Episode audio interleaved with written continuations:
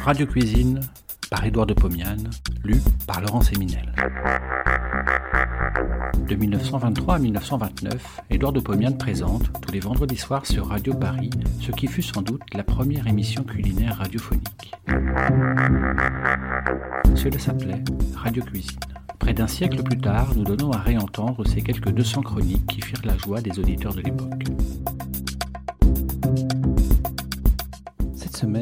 Les devoirs de l'amphitryon. Il est beaucoup plus facile d'accepter à dîner chez quelqu'un que de recevoir des hôtes à sa table. Accepter à dîner est agréable ou non, mais en tout cas, ce n'est qu'une bonne, une mauvaise heure à passer. Au contraire, convier à sa table des parents, des amis ou des relations, c'est une histoire fort complexe. On doit, suivant la formule de Bria-Savarin, s'occuper de tout leur bonheur pendant qu'ils sont sous votre toit.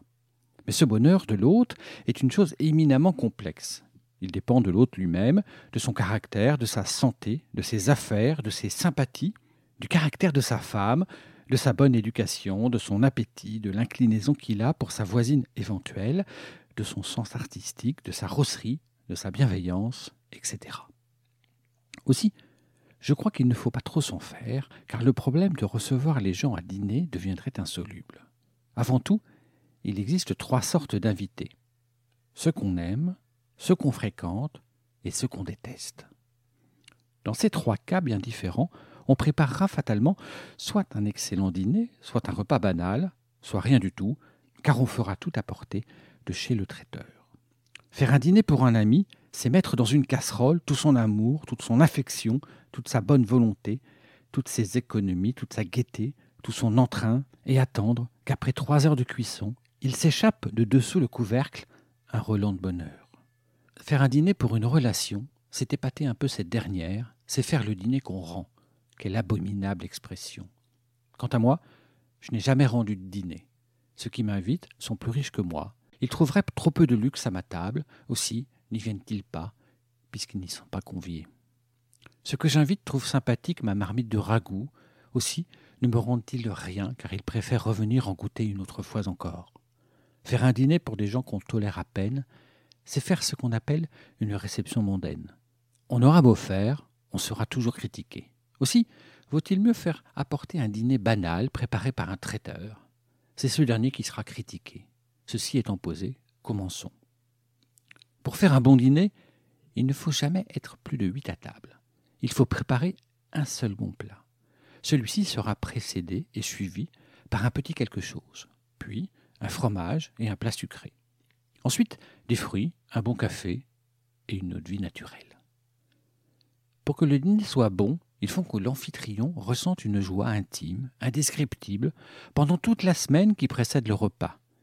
Il doit attendre avec impatience le jour de l'événement. Il devra se demander tous les jours ce qu'il pourra faire de mieux, même lorsque ce mieux est un simple pot-au-feu. Je ne sais pas ce que donnera cet amphitryon à ses invités, mais je suis sûr que ce sera bon, car il aura vécu dans la joie depuis huit jours. Il ressentira encore la même joie pendant huit jours après le dîner, tant il aura été heureux d'avoir charmé ses convives. Le dîner, qui réunit des relations autour d'une table, est presque toujours un dîner banal. Il faut quand même s'en occuper, car, peut-être, parmi les invités, se trouvera-t-il quelqu'un qui vaille la peine d'être traité? Peut-être l'amphitryon a-t-il en lui un futur ami?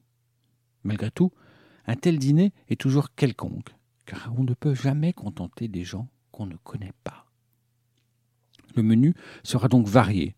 Les plats ne seront ni trop fades, ni trop épicés, ni trop colorés, ni trop classiques, ni trop exotiques. Il faut que les invités puissent en parler, comme ils parlent du film à la mode, et pour lequel il faut retenir ses places quinze jours à l'avance. Pauvre amphitryon, je vous plains. Troisième catégorie, le dîner mondain.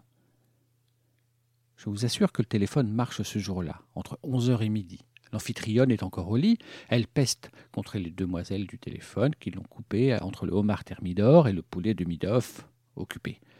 C'est bien ma veine. Je n'aurai jamais le temps d'arranger ce maudit dîner. N'empêche que le soir, en voyant arriver les invités, l'amphitrionne, avec le sourire, dira Oh, comme c'est aimable à vous d'être venu. Donnez-moi votre manteau, ma chérie.